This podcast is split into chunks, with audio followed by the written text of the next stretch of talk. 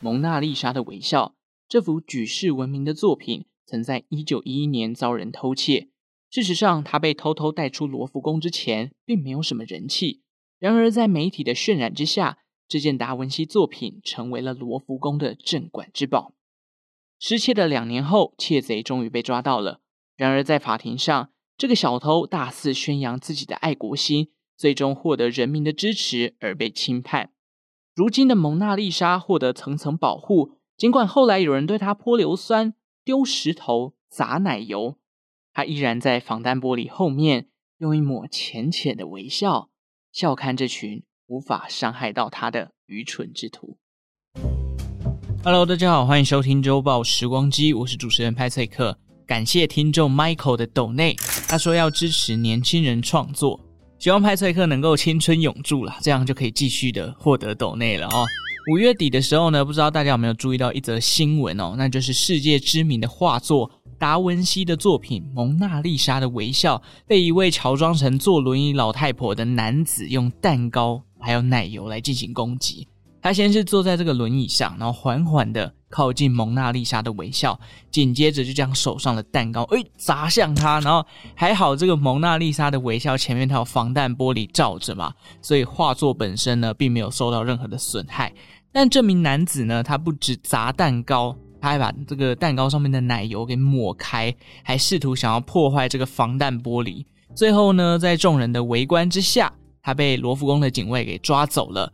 临走前，他还大喊：“地球正在被摧毁啊！让世界各地的艺术家，你们好好的为地球想想吧。”嗯，我我是不懂啦，就是。你要艺术家关心地球，但是你砸蛋糕在蒙娜丽莎身上要干嘛？这之间的关联哦，我觉得是没什么连结性。不过这起事件还有后续哦，那就是有一个日本的潮牌将这一起砸蛋糕的事件作为设计上的灵感，出了相关的衣服，把事件的照片直接印上去，还写下 a piece of cake 的这个 T 恤啊。我只能说，日本潮牌的行销还有这个跟风速度真的太快了。如果他们把这一次跟风的收入，拿去做这个环境保育啊，或者捐钱给环团组织，那就真的是引发一波关心地球的活动。诶，这样是不是这个男子的目的也就达成了？世界上什么画作会比蒙娜丽莎有名呢？那就是被抹上奶油的蒙娜丽莎了。不过说真的，这也不是蒙娜丽莎第一次被砸东西了，在一九五零年代就出现过两次攻击事件。当时的蒙娜丽莎还没有被强化玻璃给罩住，有一名玻利维亚来的男子哦，朝着这幅画作丢了一颗石头，这颗石头的力道很大，砸破了当时保护的玻璃，造成了一阵轰动。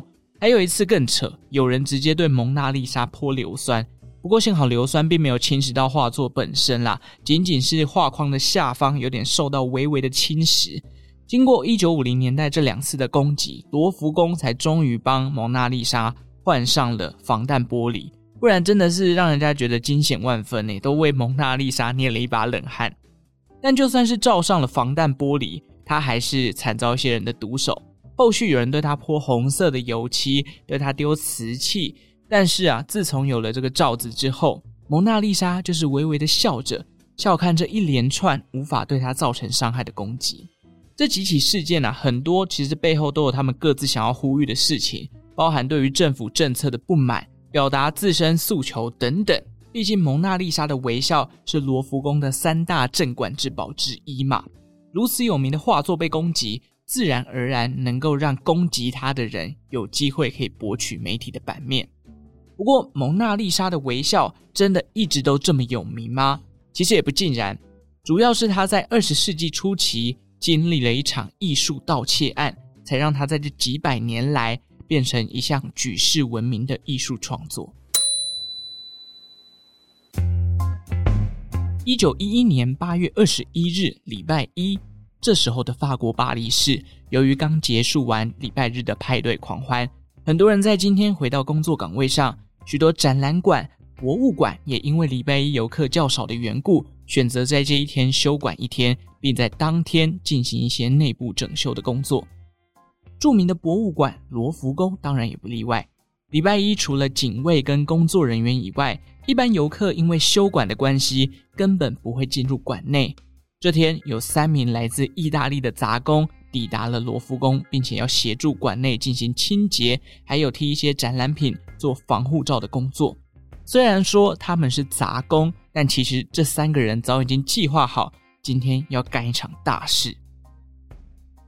什么大事呢？他们决定要偷取馆内的一幅画作《蒙娜丽莎的微笑》。在一九一一年的时空背景下，《蒙娜丽莎的微笑》其实还不是很有名。它不仅没有被独立展出，甚至还被放在另外两幅画的中间。那由于本身的体积也不算太大，因此许多人逛展的时候，基本上走过去看一下，也不会特别去留意他。这三名杂工带头的名为佩鲁贾。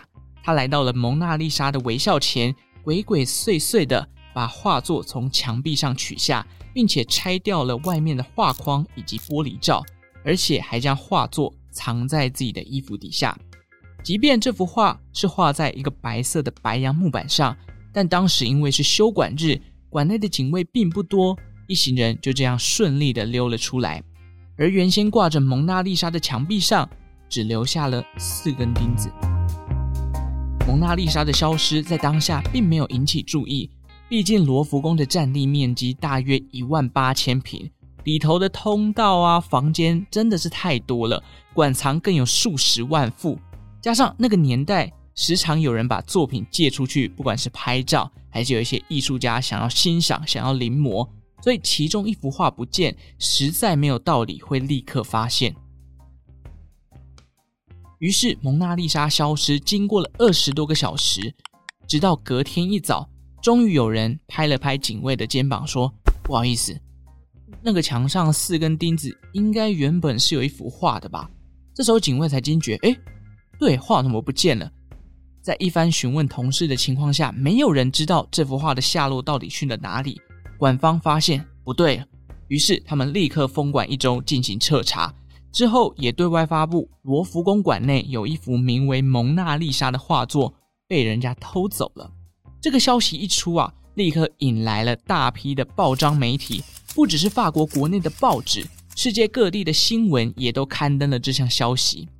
一时之间，许多游客也涌进到了罗浮宫，他们不是要欣赏其他的画作，目的就是要观看那个留在墙壁上的四根钉子，空荡荡的墙壁。让人家很好奇，诶，这个到底原本应该要长什么样子啊？法国警方收到消息之后呢，也针对相关人士展开了调查。但是法国警方办事不力，从八月一路约谈相关人士，一直到十一月，都还是没有消息。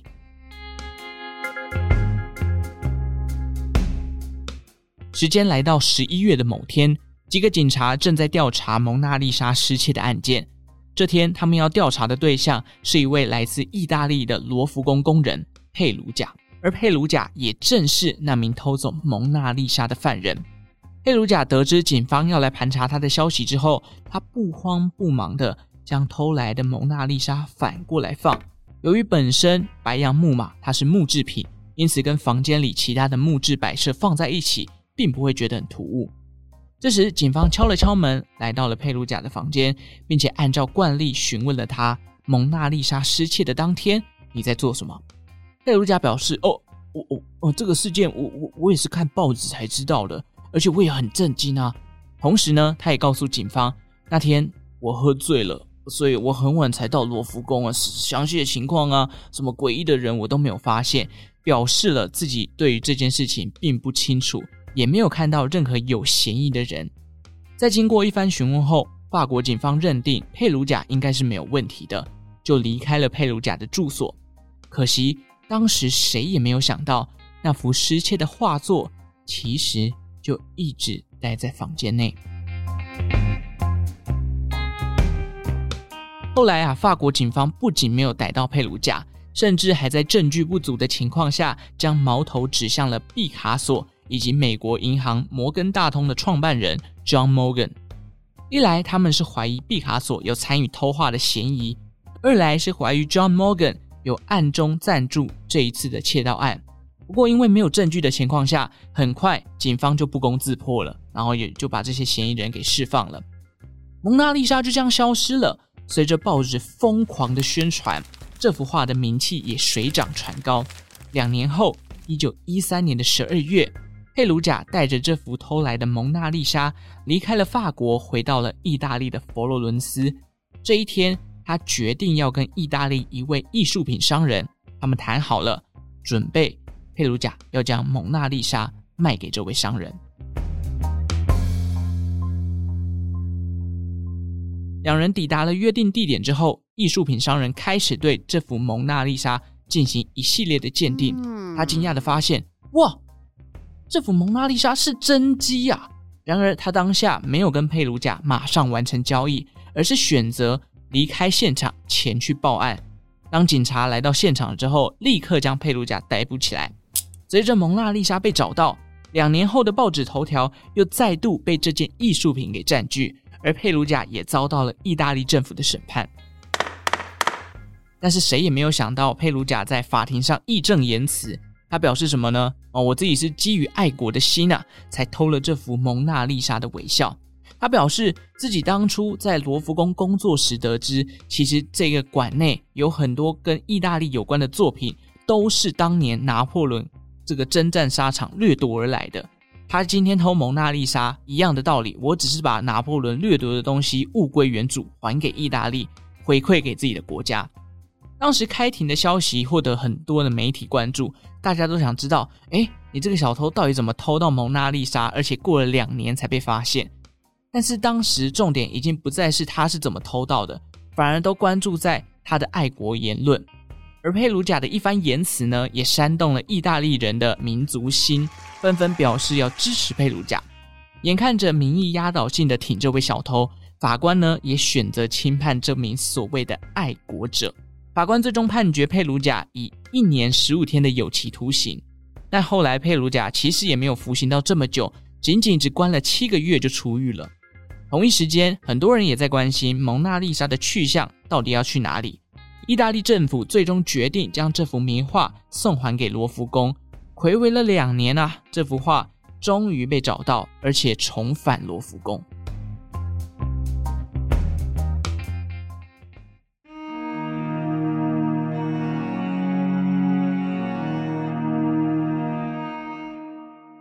好，以上就是整起蒙娜丽莎遭窃的事件经过。让我们来快速讨论几个有趣的部分。第一，蒙娜丽莎真的是如佩鲁贾所说，是被拿破仑给掠夺的吗？答案其实不是哦，因为这个佩鲁贾当初可能没有认真的研究过这幅画，只是因为刚好看到有很多这个跟拿破仑有关的东西。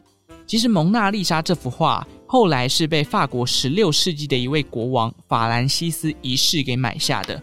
既然是用买的，那现在所有权自然而然就落到了法国国王身上嘛。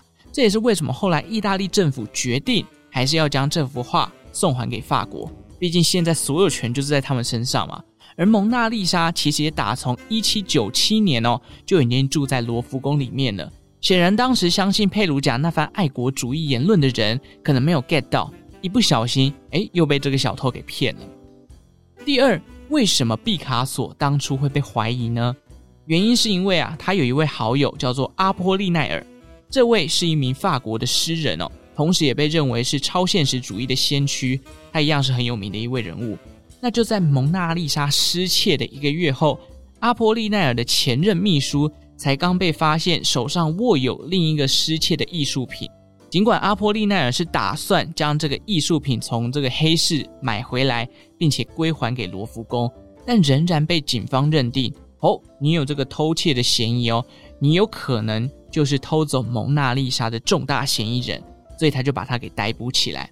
后来刚刚前面提到的毕卡索啊，因为跟这个阿波利奈尔互动非常频繁，因此也被卷入其中，被警方抓去讯问。不过后来都被无罪释放了。第三，在找回蒙娜丽莎的二十年后，开始有谣言传出，表示此时位在罗浮宫馆内的蒙娜丽莎其实是一件仿冒品。而仿冒他的人呢，是一位法国的伪造大师。这位伪造大师呢，先是暗中指示这个佩鲁贾去帮他偷蒙娜丽莎，自己拿到画作之后，偷偷复制了六幅一模一样的作品，并且贩售到各个地方。不过这个说法并没有什么可信度。第一，都已经过去一百年了，诶，那你说的那个六六幅的复制品，到现在一幅都没有出现。那到底有没有这个东西？没有人知道吗？第二，没有人确切知道或者是看过这个所谓的伪造大师是谁。只能说，在蒙娜丽莎一出名之后，各种创作文满天飞，没有什么根据的消息。毕竟，如果你真的那么厉害，可以复制六幅一模一样的话，那真的是神诶，你比电脑还强。因为有些画作经过时间的风化，它有一些纹路是没有办法去很好的模仿的。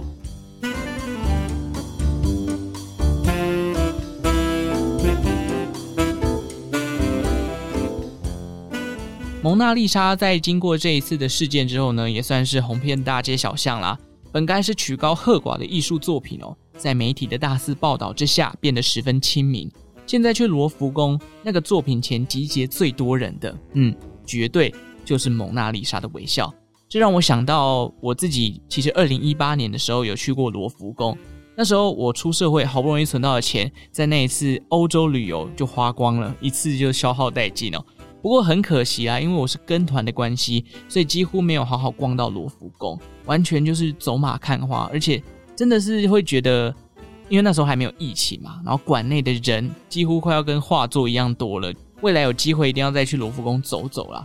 我觉得看一幅作品哦，真的是要站在它前面，就是至少一分钟，好好去欣赏那个画作想要传达出来的感觉，你才能感受到作品它的魅力所在。好了，为了完成目标呢，派翠克当然也会继续努力存钱，希望总有一天哈，我可以靠着周报时光机存到一桶旅游基金。干爹干妈，你们在哪里？好好，你们？OK，欢迎来找我夜配，好不好？以上就是今天这个蒙娜丽莎遭窃的事件分享啦。没想到我会在第一百集特别讲到这幅世界名作，我也是在稿子准备的差不多的时候才回神发现，哎。这是第一百集耶，哇，又是一个新的里程碑啦！也感谢一路走来的听众陪伴，你们继续收听就是我继续创作的动力。也欢迎大家在各大平台留言，恭喜周报时光机达到第一百集了，好不好？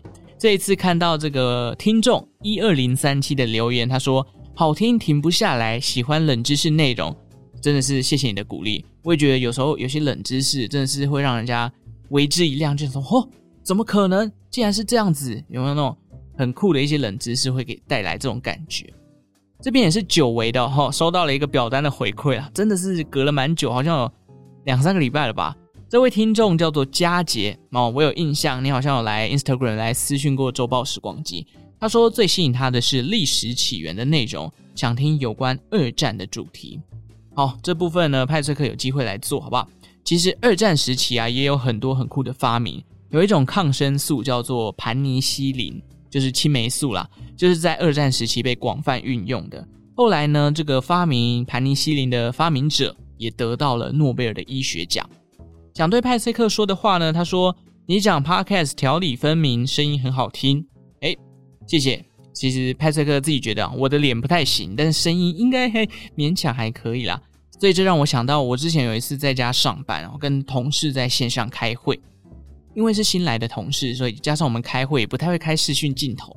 我听到他的声音的时候，哦，一个男生，他在我脑海里面浮现出来的样貌是一个斯文，然后戴圆框眼镜的男生，有点像是早期的徐志摩、朱自清那一类的。后来有一天到公司上班，看到了本人，没想到是一个蓄胡啊，然后梳油头的 gentleman，有没有？后来我 一时之间有一点搭不起来那两个，一个声音跟一个外表，我有点搭不起来，只能说。一种声音就会给你一种想象的画面，我想这也是某种程度最近 Podcast 这么红的一个原因吧，因为大家都会去想，哦，这个创作者应该要长什么样子啊？哦，这个女生的声音好好听，这男生的声音很性感，等等的。OK，以上就是今天的内容哦。喜欢周报时光机，记得订阅我的频道，也欢迎到 Instagram 或者是 Facebook 来找我互动，我也会在呃这个现实动态上面分享历史上的今天。最后，感谢正在收听的你。为我创造了一次历史的收听记录，我们就下集再见喽，拜拜。